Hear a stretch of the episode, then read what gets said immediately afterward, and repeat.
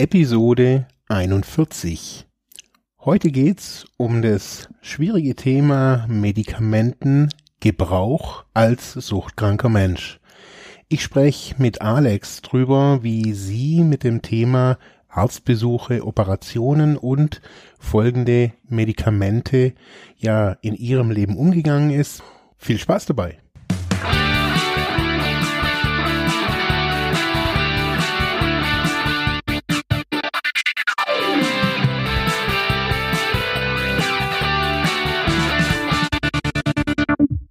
Ja, ich bin heute wieder mit ähm, der Alex hier bei uns im Studio. Wir halten natürlich unser ähm, Physical Distancing ein. Wir haben zweieinhalb Meter zwischen uns. Und heute geht's um Medikamentengebrauch ähm, von suchtkranken Menschen.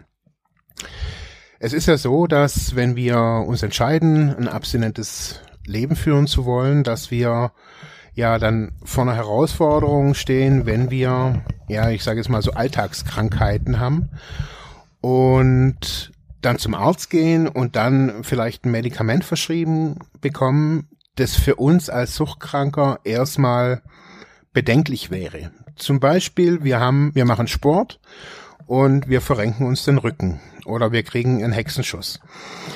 Ähm, in vielen Fällen kriegt man in, dann ein Muskelrelaxanz entweder gespritzt oder kriegt es als Tablette. Ähm, für viele Suchtkranke sind aber genau Muskelrelaxantien äh, ein ja großes Thema, wenn es um Medikamentenmissbrauch auch geht. Namentlich vielleicht Valium, äh, das ist nicht nur zum ja oder an, an sich Benzodiazepine, die dann irgendwie auch ein, also eingenommen werden. Die Frage ist also, wie kann man als suchtkranker Mensch mit diesen, mit dieser Thematik umgehen? Ähm, und jetzt mal so die Frage an dich, Alex, so wie, wie war das für dich, als du, ja, nach Therapie, ähm, sag mal, wieder hier gefestigt im Alltag, mehr oder weniger, zum, zum Ausgegangen bist? Wie, wie bist du mit dieser Situation umgegangen? Ja, halli, hallo erstmal.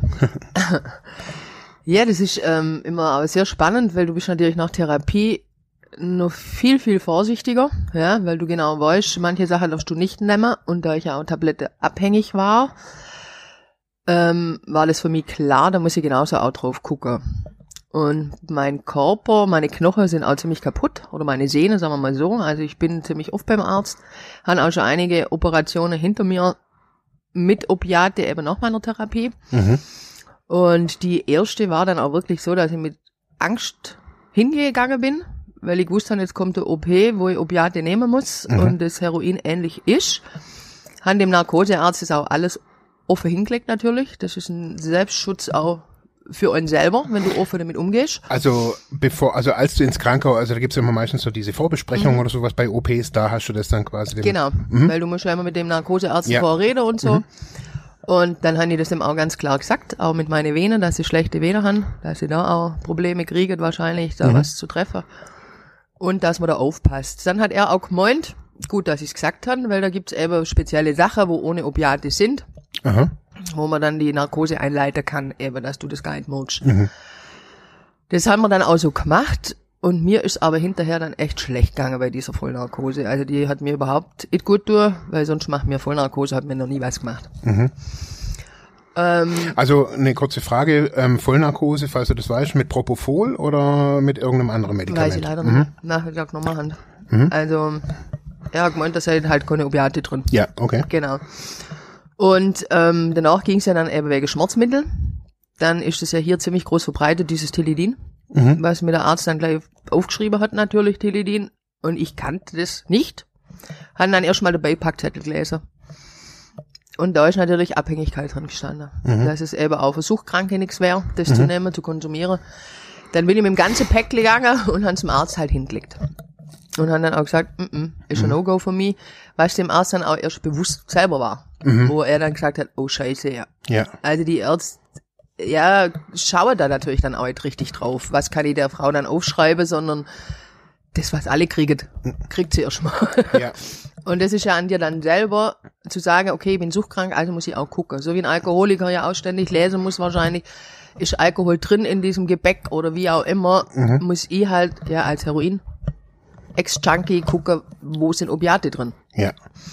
Ähm, kann man das dann so, also könnte man das so klar, also wenn ich jetzt nur heroinabhängig war, muss ich dann nur nach Opiate gucken oder kann man auch sagen, okay, ich muss allgemein diese ganze Medikamentengeschichte als an sich suchtkranker Mensch so ein bisschen im Blick haben? Also sagen wir mal, anderes Beispiel, so war es zum Beispiel bei mir. Ähm, ich war am Anfang nach der Therapie hier in Ravensburg bei einem Arzt für traditionell chinesische Medizin. Ähm, das war auch ein Allgemeinmediziner. Und da waren ähm, die ganzen Sachen, die ich da so gekriegt habe, also ob das für eine normale Grippe oder sonst irgendwas war, waren halt ähm, jetzt nicht die Globuli, sondern es war immer in, in Flüssigkeit gelöst. Und diese Flüssigkeit war im Normalfall immer mit Alkohol versetzt. Ähm, das nimmt man in der Homöopathie wohl, um bessere Konzentration herzustellen oder keine Ahnung. Und das war dann echt schwierig, immer wasserlösliche Versionen für mich zu finden, weil ich gemerkt habe, so dieser, auch wenn das nur ein Tropfen war, aber ich hatte sofort einen, einen Geschmack von Schnaps, also von dem puren Alkohol im, im Mund. Und mich hat das richtig schräg draufgebracht, so. Also, so die Frage eben, wo muss man denn alles gucken? Also, wenn man suchtkrank ist, so, wie, wie viel Selbstverantwortung ist es da auch? Und wie viel, ja, also wie weit geht es? Also auf jeden Fall Selbstverantwortung. Mhm. Also weil dir ist ja, oder du willst ja nicht mehr konsumieren. Mhm. Also musst du das annehmen, dass du suchtkrank bist. Ja. Und dann achtest du auch drauf, ja, weil ich sage ja auch, wenn ich jetzt mit meinem Kreuz zum Beispiel mehr Sport mache, mehr Bewegung und das, die Schmerzen annehmen und anerkennen, geht's mir ja besser, wie wenn ich jetzt den ganzen Tag rumhänge und sage, äh, und so Schmerz hier und das und das und jenes, ja. Ja. Dann drücke ich's weg. Ja. Aber wenn ich dann aktiv was tue, geht's mir ja auch besser. Und so ist ja in unserer oder in meiner Sucht ja dann auch, wenn du drogeabhängig warst, ja.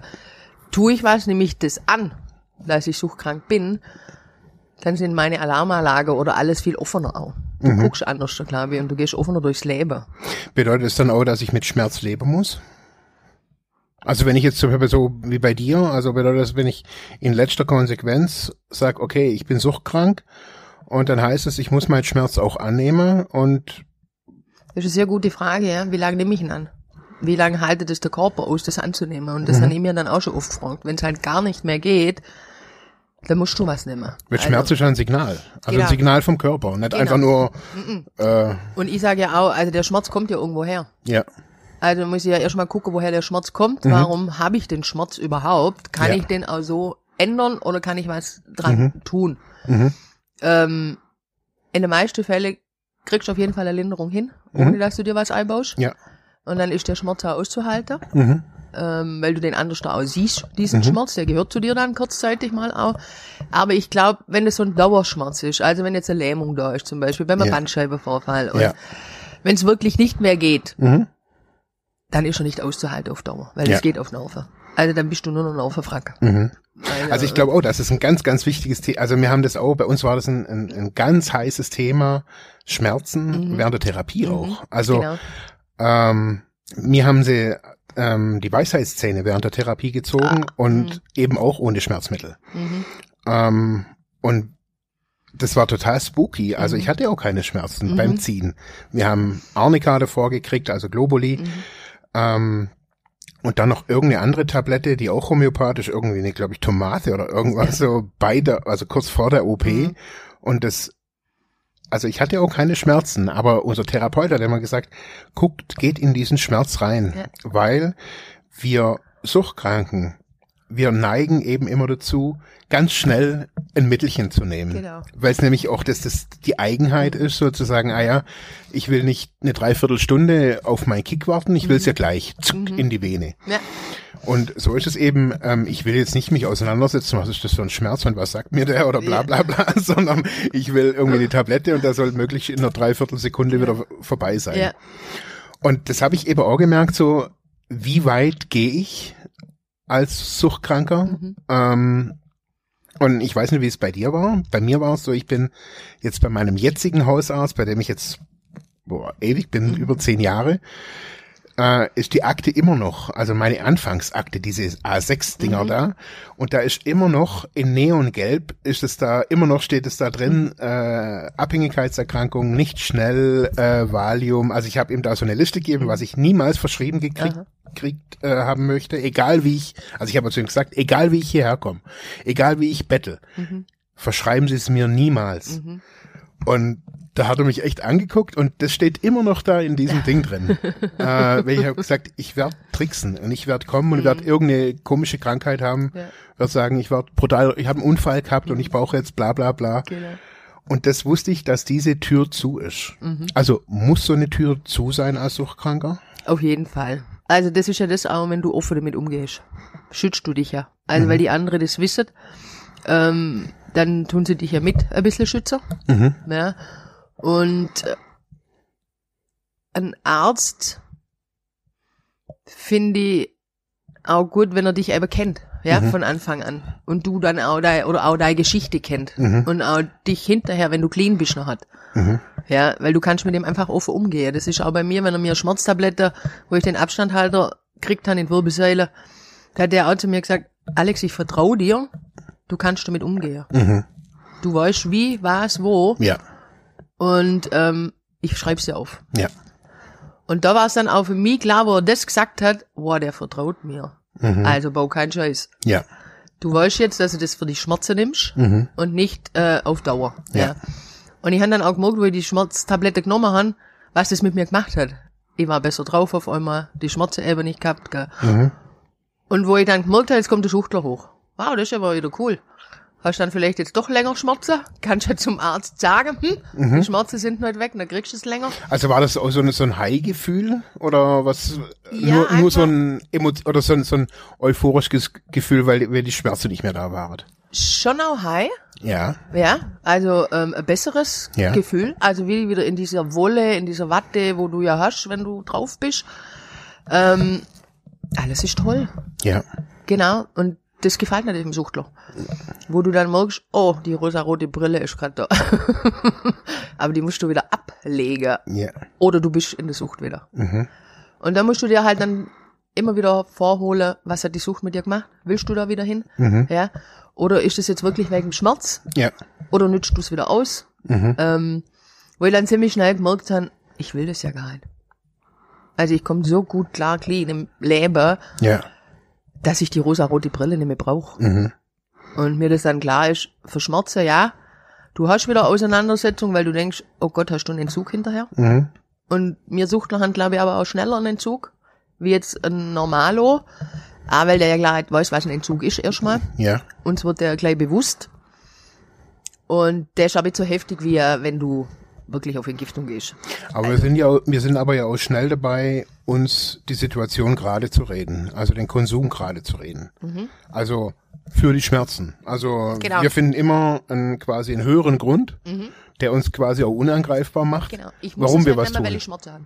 Genau. Und ich muss, ich trinke, weil ich als Kind äh, vom Tisch geflogen genau. bin. Genau. Weil der Papa so best zu mir war. Genau, deswegen, das mag vielleicht einer von viel, ganz vielen Gründen sein, warum er vielleicht trinkt, aber ja.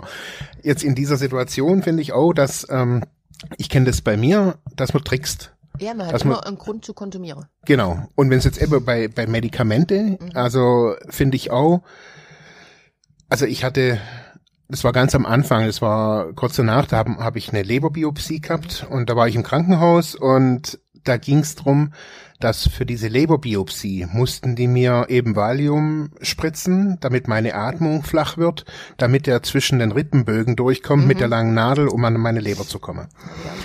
Und ich habe aber das Diazepam, also das Valium abgelehnt und das ging richtig dramatisch zu. Also ich war da richtig hardcore unterwegs und habe gesagt, ich nehme das nicht und bla bla bla. Und dann kam da nachher wirklich so ein Ärztegremium und die haben gesagt, also entweder ich gehe jetzt mhm. und wir blasen alles ab mhm.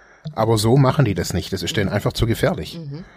Ja. Und er hat gesagt, also meine, meine Moral und meine Ethik in allen Ehren, also da hat er mich echt mal kurz auch überzeugt. Mhm. Er hat gesagt, aber in vielen Fällen ist das fehlangebracht. Mhm. Und ich habe aber eben so gemerkt, so, dass dieses Extreme für mich erstmal dieses ganz extreme Nein sagen am Anfang ganz wichtig mhm. war.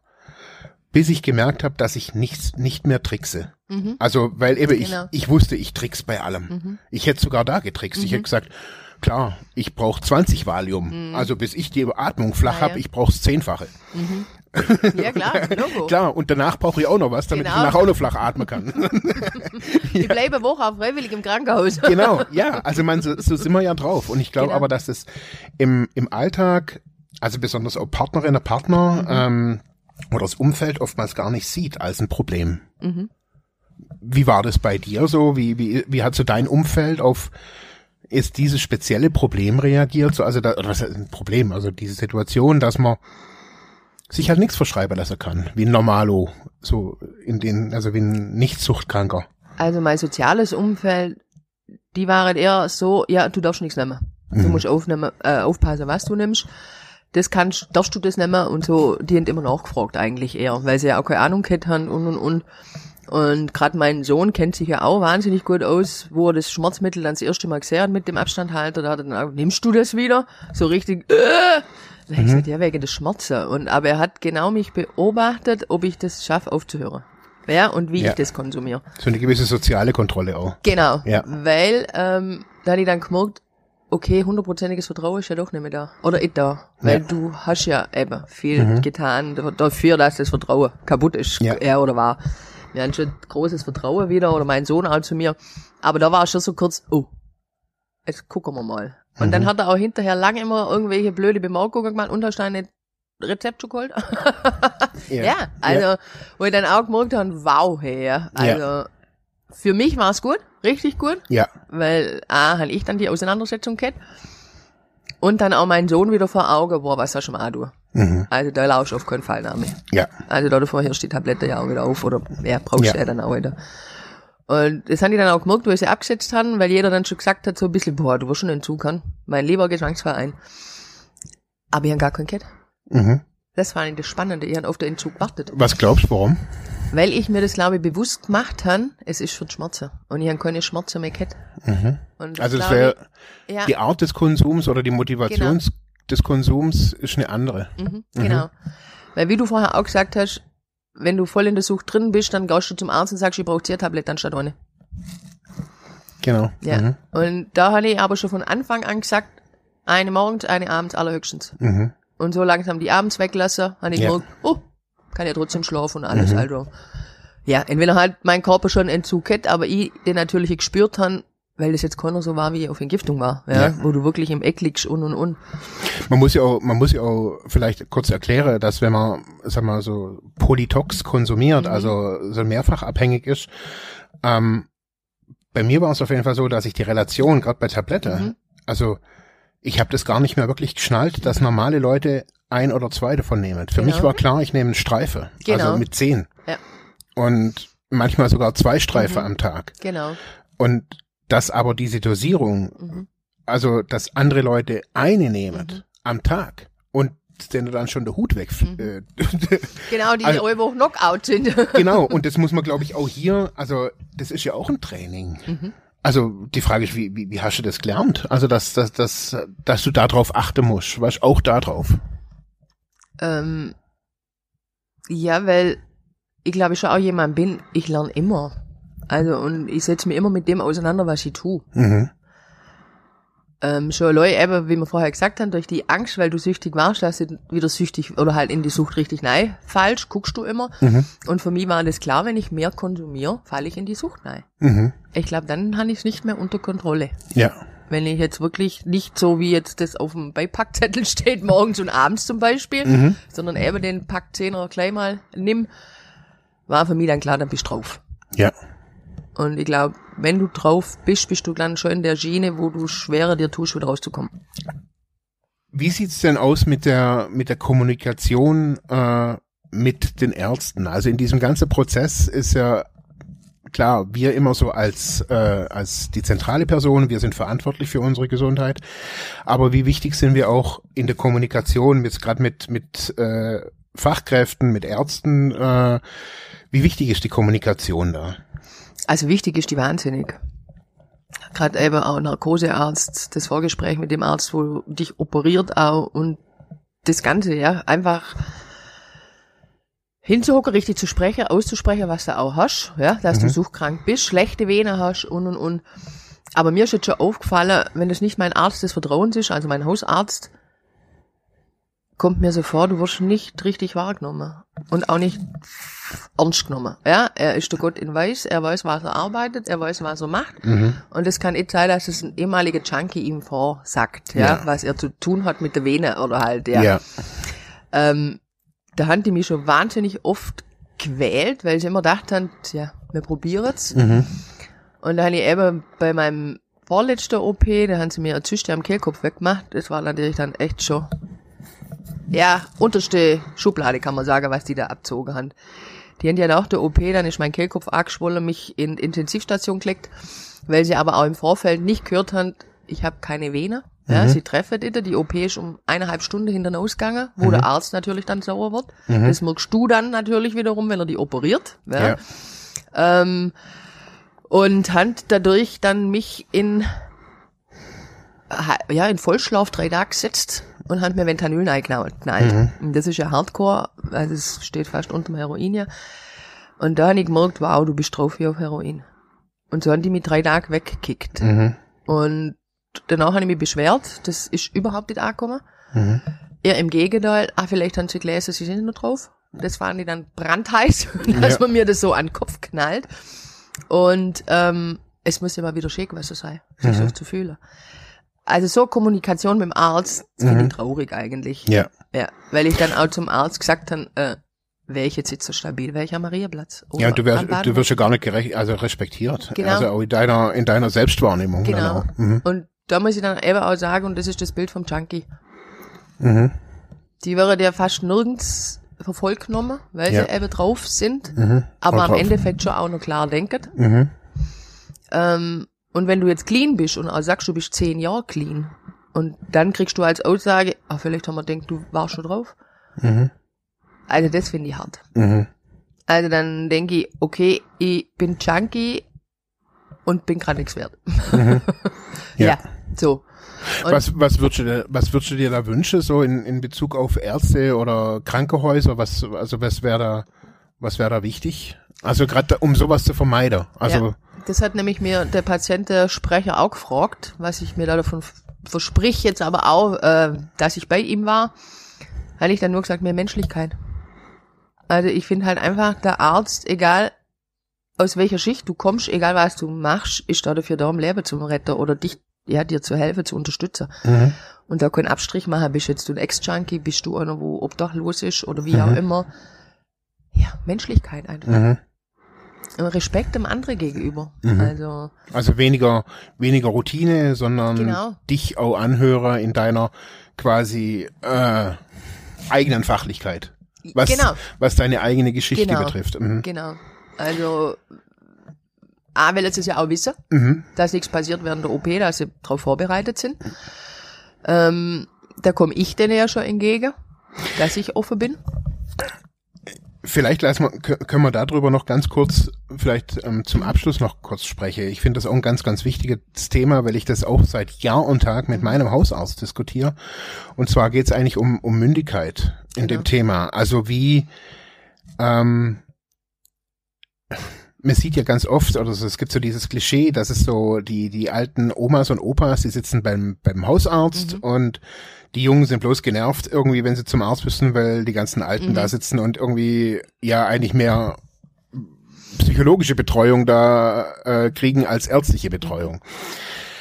Ähm, ich habe auch immer wieder zu meinem Arzt gesagt, hey, warum soll ich hierher? Das nervt mich total, irgendwie in diesem Wartezimmer zu hocken. Ich bin gern, wenn ich was hab, bei Ihnen, aber ich könnte ja 90 Prozent auch irgendwie anders irgendwie Mhm. regeln. Also Mündigkeit, auch so die eigene Mündigkeit. Ähm, die Mehrzahl von suchtkranken äh, Menschen, also wenn sie aktiv in der Sucht hängen, aber auch danach noch, sind meines Erachtens noch nicht wirklich mündig, um mit um sich selber so zu kennen. Also s- drei Monate Therapie Mhm. reicht nicht aus, um sich kennenzulernen. Nicht so. Sein Körper zu wissen, hey, was ist da Ja. Sache? Und eben auch das Getrickse. Mhm. Also das zeichnet die Suchtkranken aus, dass sie wegen allem und jedem tricksen. Mhm. Und wenn du jetzt sagen möchtest, okay, ich möchte Menschlichkeit, Mhm. und aber 98 Prozent der Leute hinkommen zum Tricksen, Mhm. Dann braucht er ja ein enormes Gespür. Also sagen wir mal was, und zwischendrin kommt noch, kommen noch fünf Diabetiker, die noch sagen, hey, ich brauche dreimal so viel Insulin und whatever. Also ich sag einfach so wie, Ja, aber eben, ich finde das schon auch die Aufgabe von einem Arzt, äh, soziale Kompetenz. ja, Also, ich sehe das ziemlich schnell, ob einer trickst oder nicht. ja, Ähm, und wenn ich mir unsicher bin und ich gebe dem einmal das, Mhm. mag ich auch sein Verhalten. Ja. Ja. dann kann ich das auch gleich wieder eindämmen. mhm. Das ist das, was ich meine. Die Menschen allgemein haben das verlernt, die Körpersprache vom anderen gegenüber Mhm. wahrzunehmen. Weil da erkennst du ja schon ziemlich viel. Mhm. Und ich glaube, gerade als Arzt gehört das schon dazu. Mhm. Dass du dein Gegenüber einschätzen kannst. Mhm. Also klar, natürlich durch meine Sucht und dass ich Therapie gemacht habe und ich es auch machen habe Welle, habe ich das noch mehr gelernt, diese Körpersprache, ja, mit Tricksen und wie auch immer und überhaupt. Aber eigentlich hat das jeder Mensch in sich drin. Wenn Also ich glaube, genau dass es, dass es schlussendlich auch, ähm, ohne jetzt den Anspruch zu haben, dass das, also so geht's mir, ähm, dass die so sein müssen, dass die mit mir menschlich sind, habe ich gemerkt, also ich hatte auch ein sehr schlechtes Erlebnis mit, mit einem früheren Hausarzt auch und auch mit einem Zahnarzt, Mhm. wo es auch um diese Problematik Mhm. ging. Und ich dann sagen muss, egal wie gut der Arzt ist, dann gehe ich. Ja. Also wir sind in Deutschland, wir haben eine freie Arztwahl Mhm, und genau. egal, ob der ganz nett ist und schöne Witzle macht und mich auch gut in, Mhm. aber wenn der mich als in meiner Sucht, Mhm. und das war, war eben bei beiden Fälle, Mhm. die haben mich eben auch nicht wahrgenommen und auch nicht ernst genommen. Die haben gesagt, das ist bloß bla bla bla. Und dann sage ich, das ist nicht bloß bla bla bla. Das ist für sie vielleicht bloß bla bla bla. Ja. Aber ich mag keine Spritze von irgendeinem Ding, wo ich dann nachher für sie gehe ich nachher raus und für sie Genau. ist das Thema erledigt. Und ich habe noch drei Stunden lang Suchtdruck und renn rum und denk mir, was geht hier ab? Mhm. Und wenn ich darüber nicht reden kann mit ihnen, dann Genau. sind sie nicht mehr mein Arzt. Ganz Ja. einfach. Und ich glaube, dass es darum auch, dass das, glaube ich, auch wichtig ist, dass man irgendwann mal sagt, hey, mir ist mein Leben wichtig Mhm. und in der Kommunikation, also auch mit dem Arzt, Mhm. auch mit dem Krankenhaus, Genau. kann man sagen, hey, klar, jetzt im Notfall, wenn ich hier ein, mit, mit, mit dem Notarzt eingeliefert werde, okay, aber ich kann wählen, hey, wähle ich dieses Krankenhaus, die haben ein gewisses Menschenbild, Mhm. auch von Suchtkranken, will ich das unterstützen, gehe ich in, in Kommunikation mit denen, Ja. sagen, hey, Alter, Mhm. so nett bitte. Ja, da habe ich auch echt einen Riffel gekriegt, weil eigentlich habe ich gesagt, ich gehe nie mehr ins EK. Mhm. Aber ich war davor in München, eben weiter auch weg von daheim, die OP gehabt und dann habe ich gedacht, oh, jetzt schon wieder weit weg in ein Krankenhaus. Ja, gehst jetzt halt doch ins EK. Ja.